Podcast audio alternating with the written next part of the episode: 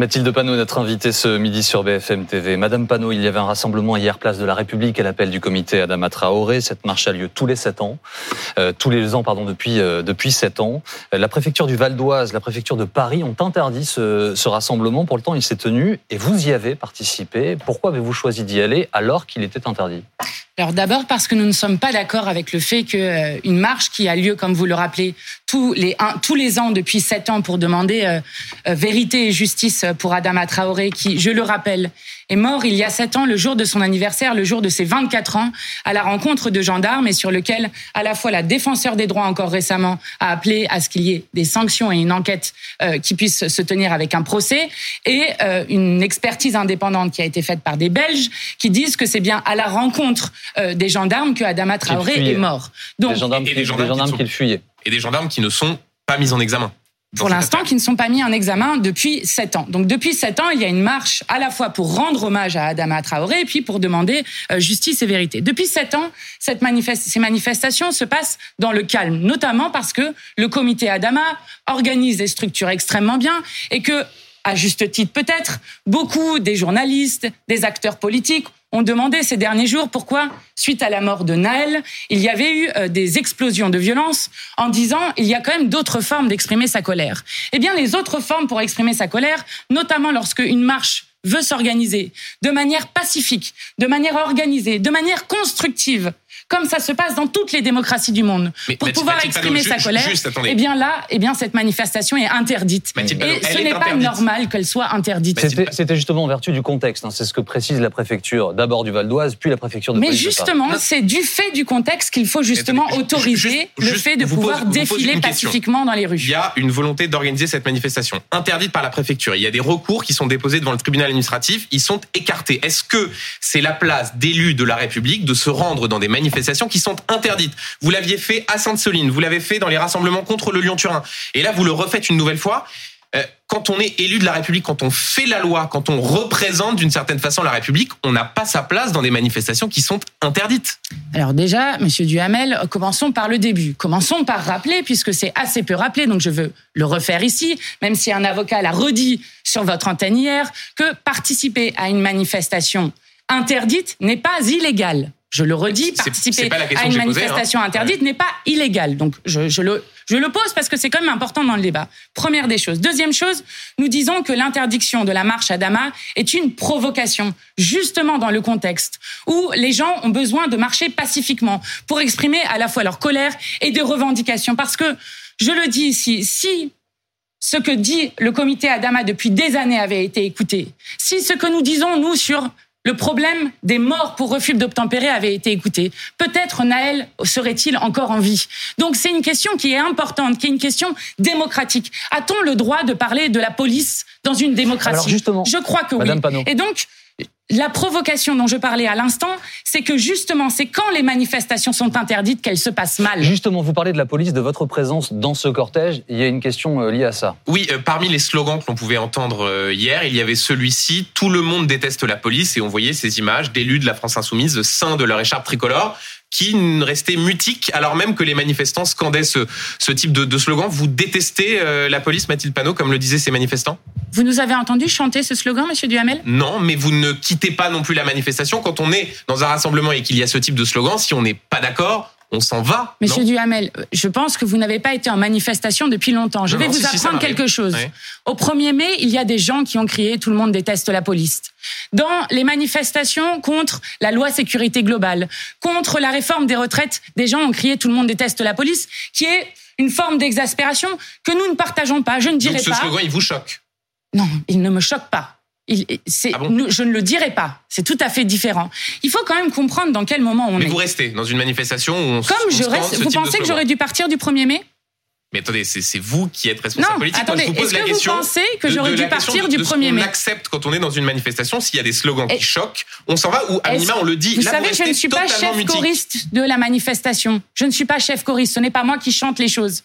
Je vais vous dire, Tout le monde déteste la police, c'est un slogan qu'on retrouve dans de multiples manifestations. Et ce qui devrait nous alerter, c'est pourquoi est-ce que les gens disent ça Alors attendez, euh, c'est notamment Panot. parce que Madame il y Panot, a une déconstruction mais- du lien entre la police et la population qui est dramatique dans ce, pays. Ce matin, sondage Opinionway dit absolument l'inverse. Dans le Parisien, les Français demandent de l'autorité. Ils ont confiance dans la police, dans des proportions qui sont assez euh, importantes, voire même très importantes. 73% des sondés ont confiance dans la, dans la police. Ça va à l'inverse complet de ce que vous nous dites à l'instant. Hum. Est-ce Et que, cette semaine, un, vous avez aussi vous un sondage qui dit que Est-ce que vous, vous avez confiance? Alors, vous avez aussi un sondage cette semaine qui dit, puisqu'on va, on va sur les sondages, donc allons jusqu'au bout, qui dit que 7 Français sur 10 pensent qu'il y a du racisme dans la police, sur lequel notamment l'Organisation des Nations Unies est en train d'alerter la France. Et le seul, euh, la seule réponse du gouvernement sur cette question, c'est de nier qu'il y ait un problème de racisme dans C'est la pas police. l'ONU, hein, c'est un Attendez. comité euh, de comment dire chargé de lutter Oui, contre oui. les droits Enfin, de vous l'homme. pouvez, euh, vous pouvez mais c'est- dire que la LDH ça ne vaut rien, Non, mais pas tout, mais ça ne vaut vous rien, l'ONU, a l'ONU. L'impression que c'est Vous savez, Monsieur Duhamel, attendez, je dis juste ça en passant, mais vous savez que Monsieur Clément Voulet,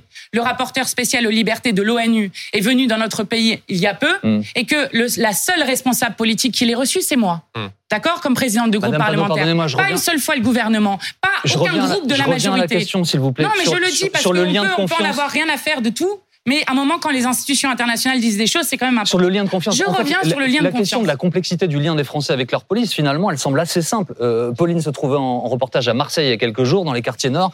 Je, pardon, je, je fais votre porte-parole, mais discuté euh, Pauline a entendu les gens dire nous, on veut plus de police dans nos quartiers pour nous accompagner. Ce sondage dit les Français ont confiance en leur police, 73%. Écoutez, avant 2003, il y avait une police de proximité. Nous ne sommes pas anti-flics comme nous avons été repeints souvent. Et je vais vous dire, le problème du débat qui est posé depuis des années, c'est que justement, on nous repeint en anti-flics. Bah, Quand vous laissez, Nous pardon, avons- Mathilde nous quand avons vous déposé- dire des slogans, tout le monde déteste la police, vous comprenez que certains se disent que vous avez quelque chose contre la Mais police qu'est-ce que vous voulez que je fasse Bah, que vous partiez. Non, je ne partirai pas d'une revendication. Écoutez, je vais vous dire qu'est-ce que vous êtes en train de dire. Alors, est anti-flic. La CGT est anti-flic. FSU, qui était aussi là, est anti-flic. Solidaire, UNEF est anti-flic. Attaque. La LDH, euh, Amnesty International, c'est ridicule. Ça peut pas être ça que vous retenez d'une manifestation, c'est ridicule. Pour clarifier les choses. Donc, attendez, je- vais répondre à votre question. Alors, la- ma question, c'était est-ce que vous, vous avez confiance dans la police? Eh bien, je vais vous dire, nous, nous demandons qu'on refonde la police de la cave au grenier. Pourquoi est-ce qu'on dit ça? D'abord, je le dis, nous ne sommes pas anti-flics, c'est ce que j'étais en train de dire tout à l'heure. Nous ne sommes Donc pas anti-flics, nous sommes les premiers à avoir demandé une commission d'enquête sur le nombre de, suicides dans la police qui sont particulièrement élevés par rapport au reste des professions euh, du pays. Première chose. Deuxième chose, nous aussi, dans notre programme, il y a des plans de recrutement avec justement un allongement de la formation euh, des policiers parce que c'est un des gros problèmes. Et notamment, vous voyez que le temps de formation de six mois en France est très court par rapport à ce qui se passe dans d'autres pays. Donc nous demandons deux ans. Nous demandons de revenir au code de déontologie de 1986. Nous demandons l'interdiction de certaines pratiques, comme le plaquage ventral ou les clés d'étranglement, qui ont valu notamment à Monsieur Castaner de devoir partir euh, de son, de son ministère. Donc, nous avons des propositions pour la police. Mais est-ce que nous ça veut dire qu'en que- l'état, vous n'avez pas confiance dans la police Ce Si n'est elle pas n'est une- pas refondée selon euh, vos Écoutez, critères oui, écoutez, je vais pas faire une généralité comme ça. Ce que je vais vous dire, c'est que nous ne sommes pas d'accord avec l'instrumentalisation de la police. Vous aviez des gardiens de la paix qui étaient là pour l'intérêt général.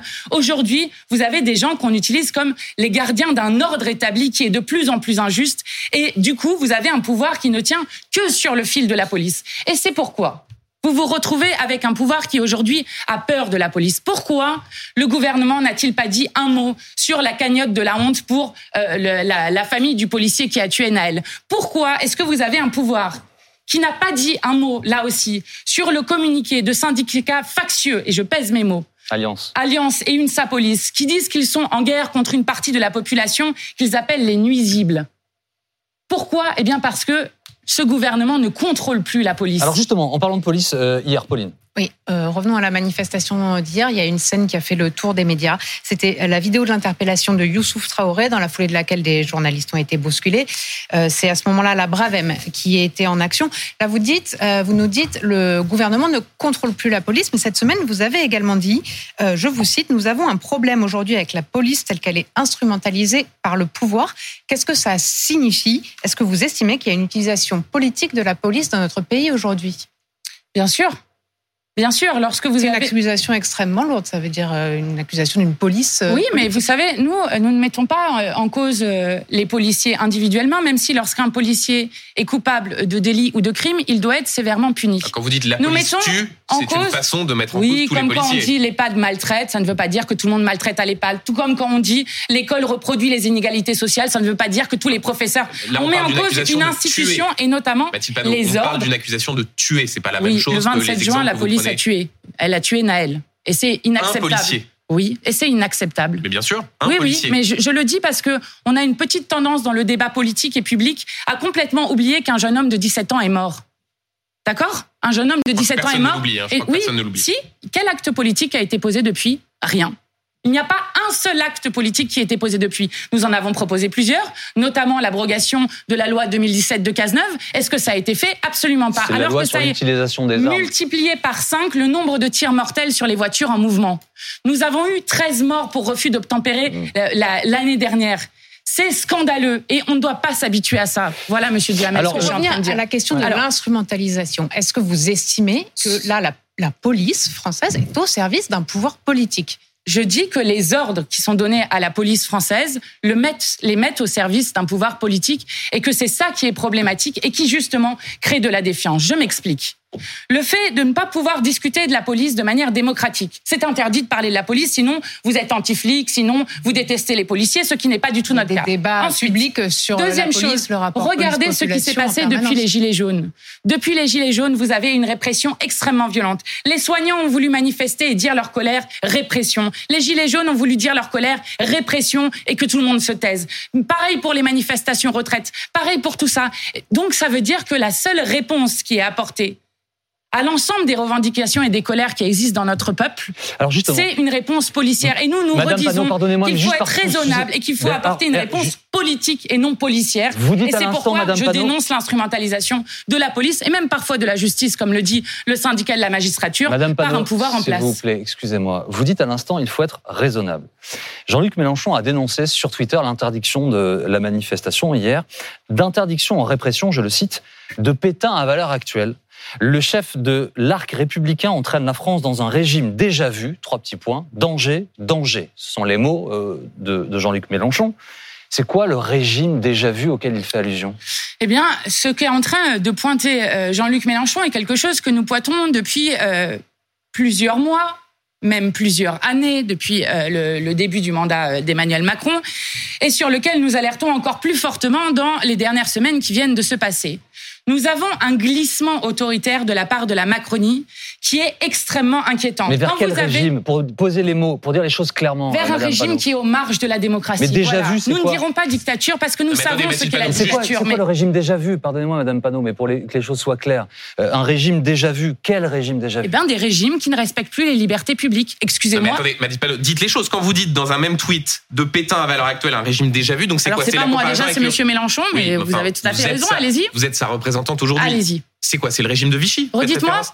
De d'interdiction en répression de Pétain à valeur actuelle, le chef de l'arc républicain entraîne la France dans un régime déjà vu. Donc c'est quoi? C'est une comparaison avec le régime de Vichy? Bah, par exemple, quand vous avez, vous avez un, un pouvoir qui remet en cause les subventions de la LDH, alors que dans notre histoire, le seul moment où la Ligue des droits de l'homme a été remise en cause, c'est sous euh, euh, Pétain, pardon. Donc vous considérez Eh qu'aujourd'hui le régime dans Ne me lequel on est, faites la pas 5 dire ce que je n'ai pas envie de dire, Monsieur Duhamel. à Vichy. Non, c'est je- pas moi, c'est Jean-Luc Mélenchon. Non, tweet. mais ne faites pas non plus dire à Monsieur Mélenchon ce que, ce que vous voulez. Jean-Luc Juste- Mélenchon est en train d'alerter. C'est l'objet de cette question, vous Eh bien, justement, je suis en train de vous dire, regardez, nous sommes dans un pays, une normalement une grande démocratie, dans lequel vous ne pouvez plus manifester, référence à hier, ou quand vous manifestez, même à 3,5 millions de personnes, personne ne vous écoute.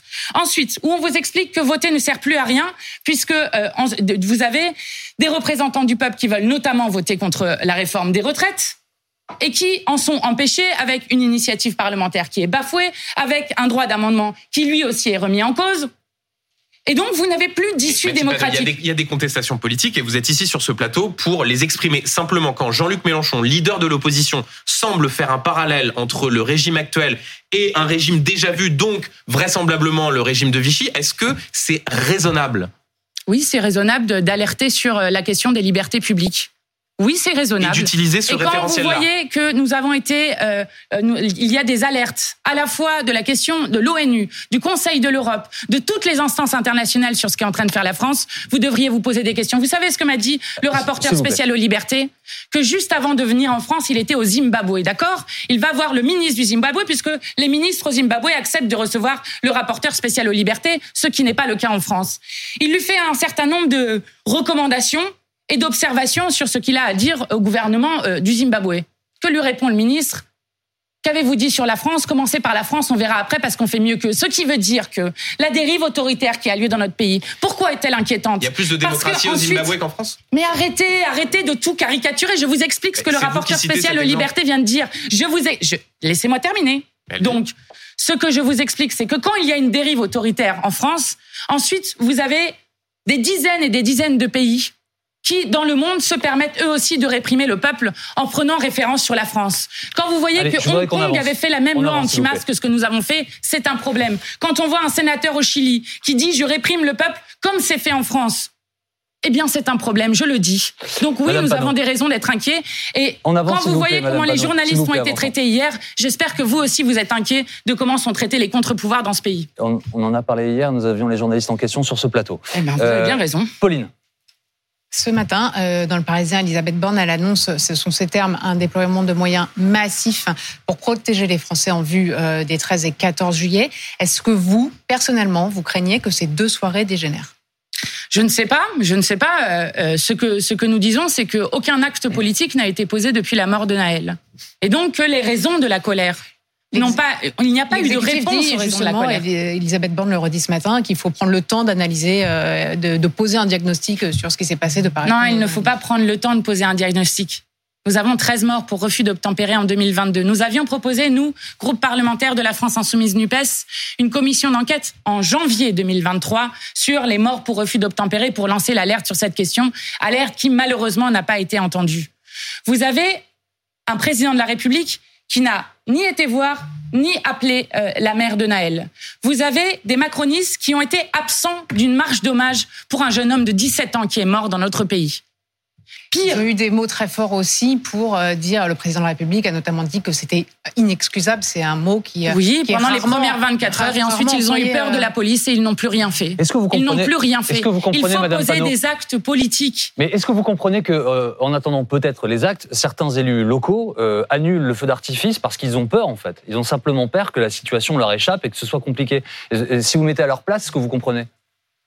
Écoutez, moi, je comprends juste qu'on a un gouvernement qui, encore une fois, ne fait pas en sorte qu'on puisse avoir un apaisement dans notre pays. Un apaisement, ça passe par des réponses politiques. Vraiment, je, je vous adjure de comprendre ça. On ne peut pas à chaque euh, à chaque fois qu'il y a euh, un mort dans notre pays, euh, notamment sur des questions de violence policière, vous ne pouvez pas avoir ensuite euh, des révoltes dans les quartiers et puis après on passe à autre chose uniquement avec des choses sécuritaires. Ce n'est pas possible. Donc va- il faut des réponses politiques. On revient en direct dans un instant pour la suite de cette émission. Mathilde Panot est l'invitée de BFM Politique ce dimanche. À tout de suite. BFM Radio.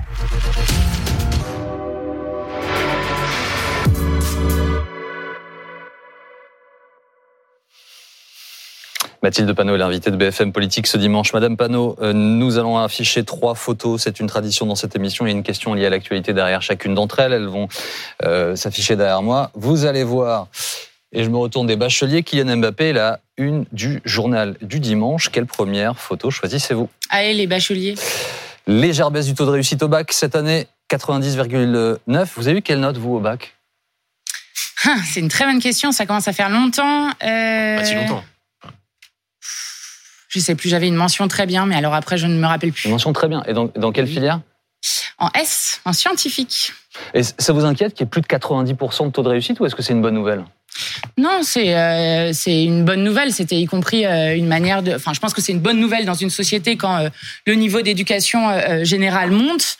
Euh, après, euh, je suis plutôt inquiète de la manière dont à la fois on fait un tri social sur la question des orientations avec parcoursup que je redis, nous voulons abroger, et je suis inquiète surtout de voir, et c'est euh, euh, effrayant euh, de voir que ça touche maintenant tous les départements. Ça a commencé par les départements les plus pauvres, mais maintenant ça les touche tous.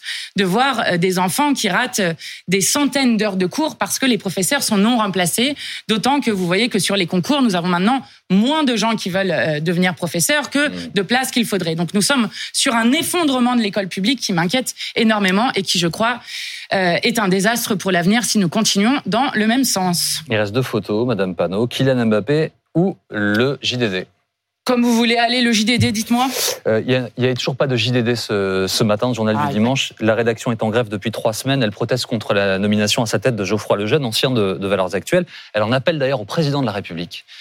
Euh, comment, selon vous, on sort de cette crise? Comment est-ce que la rédaction du JDD peut sortir de cette crise? Et du coup, ses lecteurs retrouver leur euh, journal. Alors, Première des choses, je pense que c'est important que des journalistes se lèvent contre la mainmise de l'extrême droitisation sur euh, sur euh, un nouveau journal. Donc ça, je pense que c'est important qu'il y ait euh, une résistance sur cette question-là. Ensuite, nous nous avons proposé plusieurs fois, et y compris dans notre niche parlementaire, d'avoir une déconcentration des médias, puisque vous savez que 90% des médias sont dans la main de 9 milliardaires. Et je crois que plus que jamais, il faut se pencher sur cette question pour qu'on arrête d'avoir cette ultra concentration des médias et euh, ce qui en coûte en derrière aussi aux journalistes. C'est aussi pour libérer les journalistes que euh, nous comptons euh, mettre en place cette loi lorsque nous serons au pouvoir. Madame Panot, je voudrais que nous revenions sur les conséquences des violences qui ont touché le pays ces, ces derniers jours.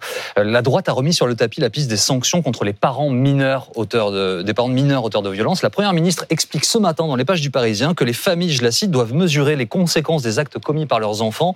Si le cadre légal existant n'est pas suffisant, explique-t-elle, alors, le cas échéant, on fera évoluer la loi. La piste, c'est l'amende dès la première infraction. Comment vous réagissez à ça? Bon, c'est la réponse globale qui est apportée euh, à la colère de ces derniers jours. Vous avez d'un côté euh, euh, des jeunes gens qui sont accusés d'avoir volé une canette de Red Bull et qui prennent 10 mois avec sursis, donc 10 mois de prison avec sursis, donc des réponses qui sont extrêmement fermes du côté judiciaire, et puis un appel de nouveau à réprimer encore plus. Je ne crois pas que ça soit la solution. en l'occurrence, je parle de mémoire, mais c'est un jeune homme qui était sur la canette de Red Bull, qui est accusé aussi d'avoir essayé de mettre le feu à la porte d'un commissariat avec en jetant des cocktails Molotov. Non, non, enfin on, verra, on regardera, mais je vous mm. assure que vous avez un nombre de gens qui sont accusés d'avoir volé un pantalon, d'avoir euh, qui prennent euh, de la prison avec sursis. la, justice a été trop sévère vous considérez dans les comparutions immédiates euh, Je pense que ça fait partie de ce que je disais tout à l'heure, mais le fait qu'on ait eu des jeunes, des tonnes de jeunes en comparution immédiate comme ça, avec des peines extrêmement sévères, est un problème parce que là encore, ça ne réglera pas la situation. je suis complètement opposé. De, prison ferme, la peine à laquelle je, le cas auquel donc avec sursis, donc ce n'est pas celui avec la canette de Red Bull. Euh, donc, euh, nous ne sommes pas d'accord avec le fait qu'on augmente la répression sur les mineurs. Ce n'est pas comme ça que nous allons y, aller, euh, y arriver. Notamment parce que Beaucoup d'associations pointent à juste titre, ainsi que des maires, le fait qu'on ait fermé année après année les clubs de prévention, les services publics, euh, qu'on ait baissé les subventions aux associations qui ont un effet désastreux. De même que je voudrais dire une deuxième chose. Nous ne sommes pas d'accord avec le fait qu'on pointe les parents sur cette question. Mmh. Il est extrêmement difficile, et tout le monde sait ça, pour qui a un adolescent de nos jours, il est très difficile d'éduquer un adolescent. Donc chacun fait comme il peut, au mieux. Et je voudrais dire une troisième chose qui est très importante. Le flyer que Dupont-Moretti fait avec beaucoup de mépris, qu'il appelle dans un langage simple pour les parents, il ferait bien d'aller le remettre à Madame Borne directement. Pourquoi? Parce que L'État, je le rappelle, a l'autorité parentale sur 400 000 enfants dans ce pays qui sont placés à l'aide sociale à l'enfance. Et l'État est-il un bon parent? Absolument catastrophique. L'État a été condamné sur notamment euh, une enfant qui avait été euh, victime euh, de, de viol et d'agression sexuelle parce qu'il n'avait pas, et la, justice le dit, pas fait assez attention aux conditions dans lesquelles cet enfant était placé, première des choses. Deuxième chose, un SDF sur quatre, une personne sans abri sur quatre dans notre pays est un, un ancien enfant placé. Donc, l'État ferait bien de commencer par regarder sa propre autorité parentale sur euh, les enfants qui sont placés à mmh. l'aide sociale à l'enfance avant de faire des leçons à tout le monde. Pour revenir sur euh, ce qui s'est passé ces derniers jours, on a vu euh, des enfants mineurs dans la rue en pleine nuit. Est-ce que ce que vous dites, c'est que c'est uniquement la responsabilité de l'État ou est-ce qu'il n'y a quand même pas, dans ces cas-là, une responsabilité parentale, une responsabilité des familles? Vous savez, attendez, je vais vous lire un sociologue parce que vous savez, Valls nous a déjà fait euh, la chose de euh, expliquer, c'est excuser. Donc ça veut dire qu'après il n'y a plus aucune science qui vaut. Hein. Vous ne pouvez plus faire de sociologie, vous ne pouvez plus faire de psychologie, vous, vous ne pouvez plus le, rien le faire. gouvernement là, je vous lis, dans je vous lis ce qu'un euh, sociologue dit. Je vais vous lire ce qu'un sociologue dit. Fabien Truong, vous regarderez si vous le souhaitez, qui dit des garçons du même âge que Naël. Vous avez vu, c'est 17, 17 ans, hein, l'âge moyen. C'est l'âge Des moyen garçons gardes du même des âge que Naël qui réagissent de manière intime et violente pour une raison simple. Cette mort aurait pu être la leur. Nous devons écouter ce que disent les sociologues. Et quand vous parlez avec des mamans dans les quartiers populaires, elles vous disent que parfois elles essayent de se mettre devant la porte pour empêcher leur enfant de Les sortir. enfants de 12 ans, c'est ça qui a oui, marqué en fait. oui, elles se mettent On parle devant pas la porte. pour- 17 ans, c'est quasiment un majeur. 12 ans, c'est un enfant, c'est Oui, même mais- pas un adolescent. Eh bien, justement, on doit se poser des questions sur est-ce que on y arrivera par la répression? Mais, Certainement pas. Je ne suis pas d'accord rebondir- pour qu'on réprime des enfants de 12, 13 Mathilde ou Panot, 14 ans. je- on- vous entend, mais pour rebondir sur le, cette phrase du, du sociologue que vous venez de citer, euh, quand on va piller euh, des, des magasins euh, de comment dire de vêtements de luxe, de parfumerie, est-ce qu'on est dans comment dire une réponse à ce qui s'est passé à la mort du, du jeune Naël? Est-ce qu'on peut faire vraiment un lien entre ce qui s'est passé et euh, euh, des jeunes garçons, des jeunes filles qui vont simplement euh, piller des magasins Il y a un lien? Mais euh, vous avez vu que dans certaines des enquêtes qui ont été menées sur des pillages de magasins, ce ne sont pas du tout des jeunes de quartiers populaires qui ont été pillés. Vous, vous l'avez vu ça? Bien sûr, mais je ne faisais pas de distinction. Non, hein, oui, oui, mais je, je le dis quand même parce que quand on fait un flyer avec des mots simples, à qui s'adresse le ministre? Non mais attendez, Que- je- que- non, mais qu'essaye-t-il Mathilde de Panot, faire c'est pas ma question. Est-ce que quand Si, on va si, piller si, un si, magasin, on répond, on, a- on agit Moi, je vais en vous dire, je vais vous à, dire à là la mort aussi en vous parlant de sociologues. Les sociologues disent que ce qui est en train de se passer dans notre pays et qui devrait nous interroger bien au-delà des petits mots, des petites phrases, des petits événements. Ce qui est en train de se passer dans ce pays, et c'est c'est ce que disait un sociologue. Ce n'est pas la France insoumise qui le dit. Attention, hein, je mets des, des grosses guillemets là-dessus.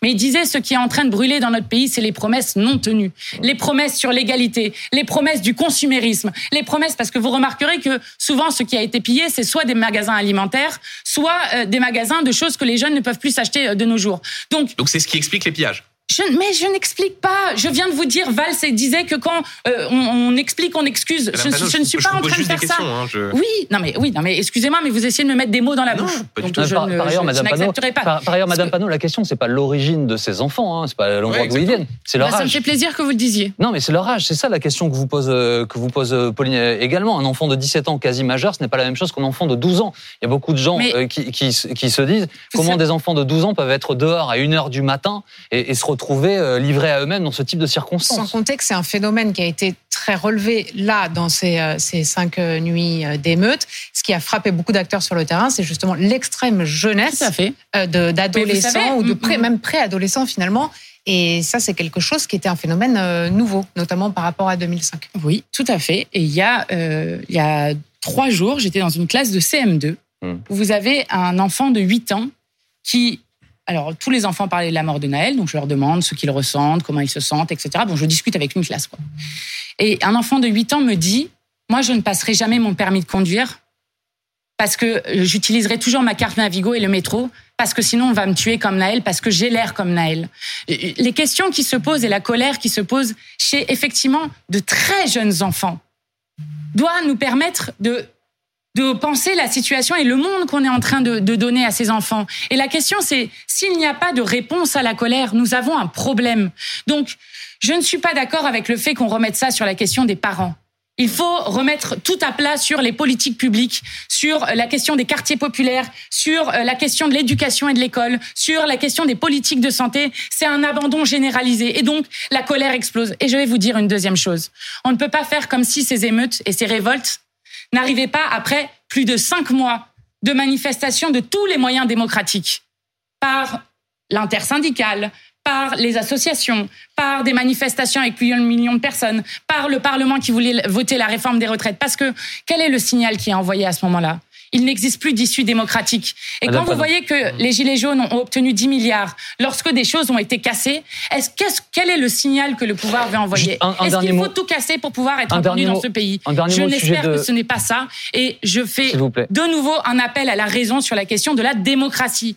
Il faut plaît, revenir vers des choses démocratiques. Allez-y. Un tout dernier mot au sujet de, de cette affaire. Gérald Darmanin a saisi le procureur de la République suite à un article d'Oise Hebdo, dans lequel, en fait, des informations sur le policier qui est mis en cause dans la mort de Noël ont été divulgués. Euh, ils ont publié son nom, euh, son visage, son village, enfin bon bref, plein d'informations. Est-ce que vous soutenez cette démarche? Euh, non, je ne la soutiens pas particulièrement. Enfin, parti, plus, plus particulièrement pour la question de la famille. Après, la, démarche, la justice pardon, jugera la démarche de Gérald. Darmanin, je veux dire. De- la démarche de Gérald Darmanin. Non plus. Vous savez, Monsieur Darmanin, je ne partage pas grand-chose avec lui.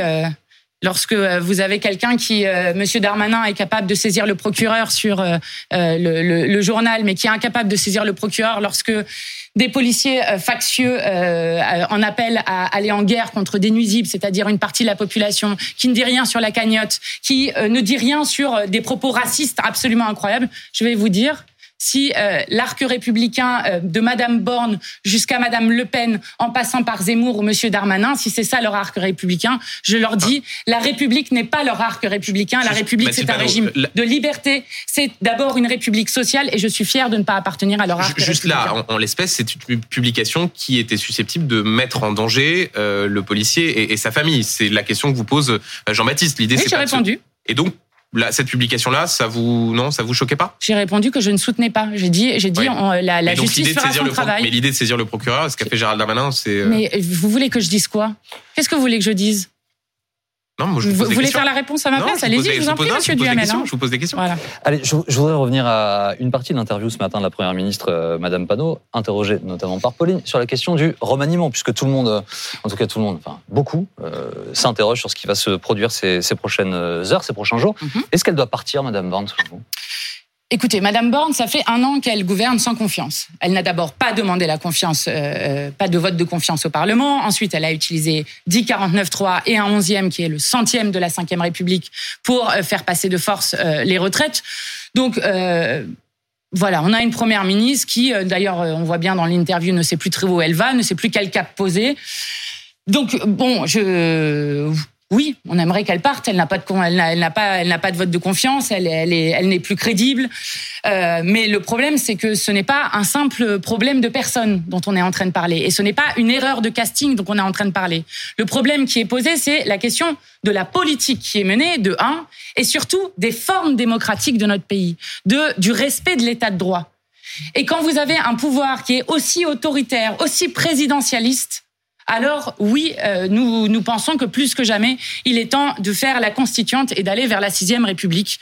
Et c'est ce que nous demandons. Donc je ne crois pas que le remaniement permettra euh, de régler ça. Et d'autant plus que je le dis, la première ministre n'a pas eu un mot sur la faim qui est en train de disloquer le pays, sur les un Français sur six qui se prive d'un repas par jour, sur l'explosion de la pauvreté. Si euh, bénéficiaires sur 10 des minima sociaux sont sous le seuil de pauvreté dans la septième puissance au monde, de même que sur la question de la sécheresse, qui est pourtant euh, le grand drame qui arrive devant nous cet été, après une sécheresse hivernale. Euh, S'il y avait un changement de Premier ministre, certains évoquent ou souhaitent euh, la nomination de Gérald Darmanin à Matignon. Qu'est-ce que ça changerait pour, pour vous?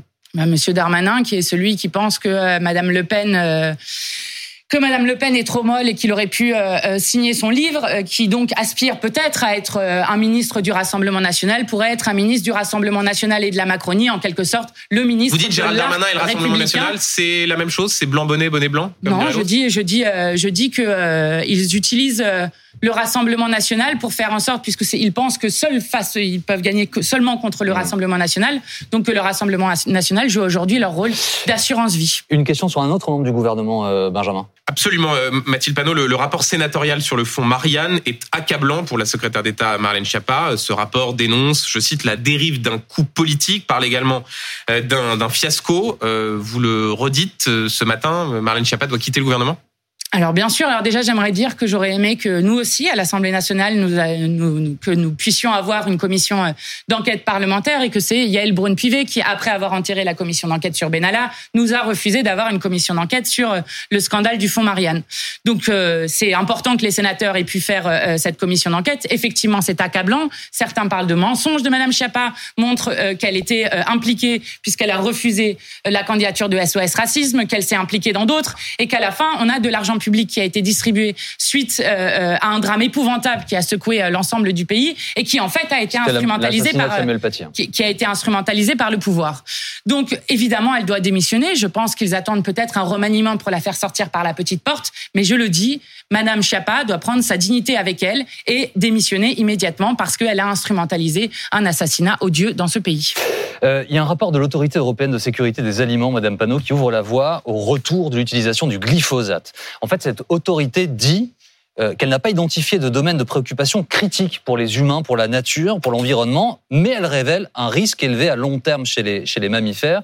Emmanuel Macron avait initialement euh, promis euh, de supprimer, d'interdire le, glyphosate. Il est revenu. Maximum début 2021. Voilà, il a reconnu lui-même n'avoir pas pu respecter cet engagement. Est-ce que vous comptez faire quelque chose sur ce sujet?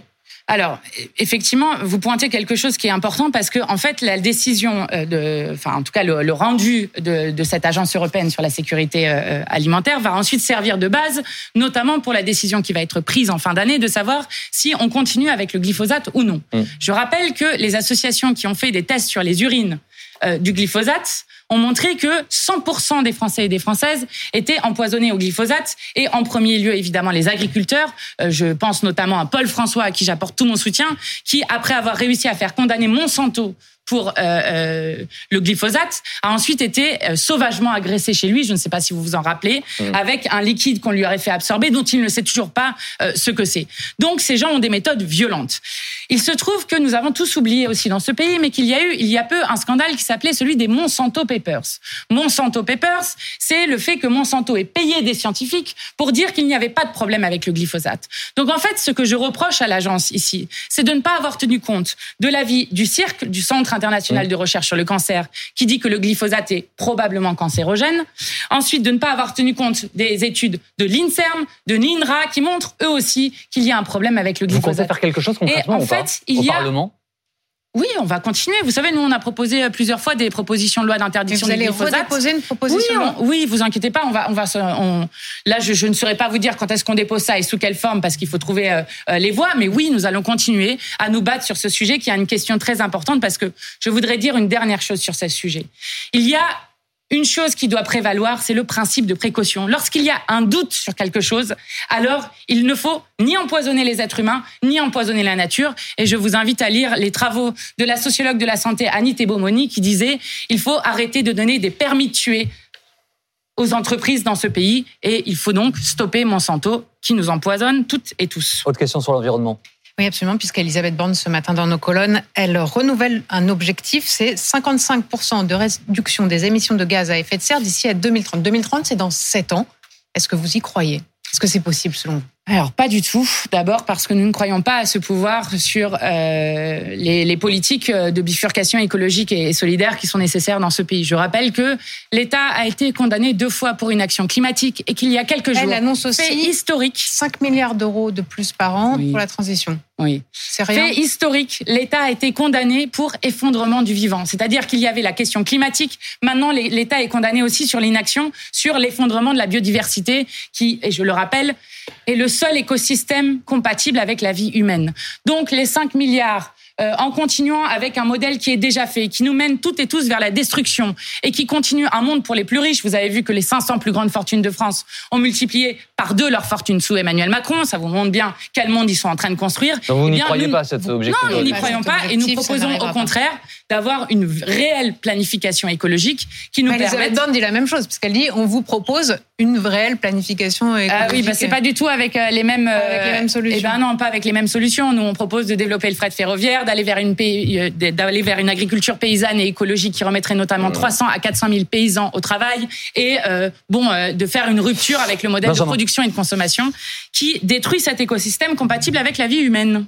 en vue des sénatoriales de, de, de, septembre prochain, le Parti socialiste, Europe Écologie Gilles Verts et le, Parti communiste français ont trouvé un accord, sans la France insoumise donc. Euh, c'est la fin de la NUPES? Alors, euh, je ne l'espère pas, mais effectivement, euh, c'est une décision assez incompréhensible que d'avoir, et c'est ce qu'on a d'ailleurs exprimé, nous, le mouvement de la France insoumise, c'est une décision assez incompréhensible d'avoir exclu la France insoumise des négociations, sachant que nous n'étions pas très gourmands, puisque nous demandions s'il était possible d'avoir un ou une, Une sénatrice. éligible. En Exactement. sachant que l'argument de vos alliés, c'est de dire euh, les sénatoriales, c'est des élections indirectes, il faut des élus locaux. Or, la France insoumise n'a quasiment pas d'élus locaux et donc pas de raison de leur euh, donner une place. Je résume Oui, à peu près leurs euh, arguments. hein. J'espère que vous allez dire qu'il y a des moments où euh, ce n'est pas la France insoumise qui est hégémonique. Je le rappelle, nous avons demandé une place de sénateur et sur les élections européennes sur lesquelles nous continuons de vouloir convaincre pour le fait qu'il y ait une liste unique, tout simplement pour que le soir des européennes, on, s- on- on dise que la NUPES est la première force politique du pays, ce qui est possible lorsqu'on regarde les sondages, et non pas le Rassemblement national, eh bien nous avons proposé la tête de liste aux Mais- mais écologistes, juste, et que vous avez parce que, en fait, la question qu'on juste- sur la fin de la NUPES, c'est que, Non, euh, pour, juste- pour rebondir aussi sur ce qu'on disait au début de l'émission, quand on entend les critiques d'Olivier Faure qui pointait du doigt les désaccords entre vous, de Fabien Roussel qui a encore eu sur RMC des mots très durs euh, sur euh, la question des, valeurs de la République, est-ce que ça a encore un sens? Et qu'on voit là cet accord au sénatorial qui vous exclut, est-ce que ça a encore un sens de parler de NUPES? Alors déjà, je distinguerai euh, euh, Monsieur Roussel de tous les autres qui euh, est euh, un personnage politique qui ne se fait entendre que pour critiquer Jean-Luc Mélenchon, la France insoumise ou voire même la Nupes. Donc je ne commenterai pas euh, ce qu'il dit euh, sur nous. Ensuite, euh, deuxième chose, j'adjure tout le monde de comprendre que le moment politique est grave et que donc ce n'est pas le moment de se compter. Et donc ce que nous disons, c'est oui, avec ce, le vote que nous venons de faire pour les insoumis, nous, les insoumis, nous sommes favorables à l'approfondissement de la NUPES, à faire en sorte que on puisse continuer à être une force qui puisse battre le- les macronistes et le RN parce que l'enjeu est là et que je répète juste pour euh, notamment euh, celles et ceux qui, euh, ces derniers jours, ont dit des choses et d'autres, ce que disait le président François Mitterrand, qui peut-être allumera des choses pour certains. Si la jeunesse n'a pas toujours raison, la société qui la méconnaît et qui la frappe a toujours tort. Voilà, c'est dit et je pense que c'est bien de s'en rappeler. Merci beaucoup, Madame Panot, d'avoir été notre invitée ce dimanche. Merci beaucoup, très chère Pauline. Dans un instant, vous allez retrouver Affaire suivante avec Dominique Rizet et euh, Philippe euh, Godin. Euh, C'était la dernière de la saison de BFM Politique qui reviendra à la rentrée avec Benjamin Duhamel à la barre. Je vous passe donc le relais et avec Merci, plaisir, euh, cher Benjamin. Et donc les téléspectateurs Et c'était un plaisir de faire cette à saison cette avec place. Avec vous, euh, avec vous donc la, la saison prochaine. Et euh, je vous donne rendez-vous à 18h pour BFM TVSD. À tout à l'heure.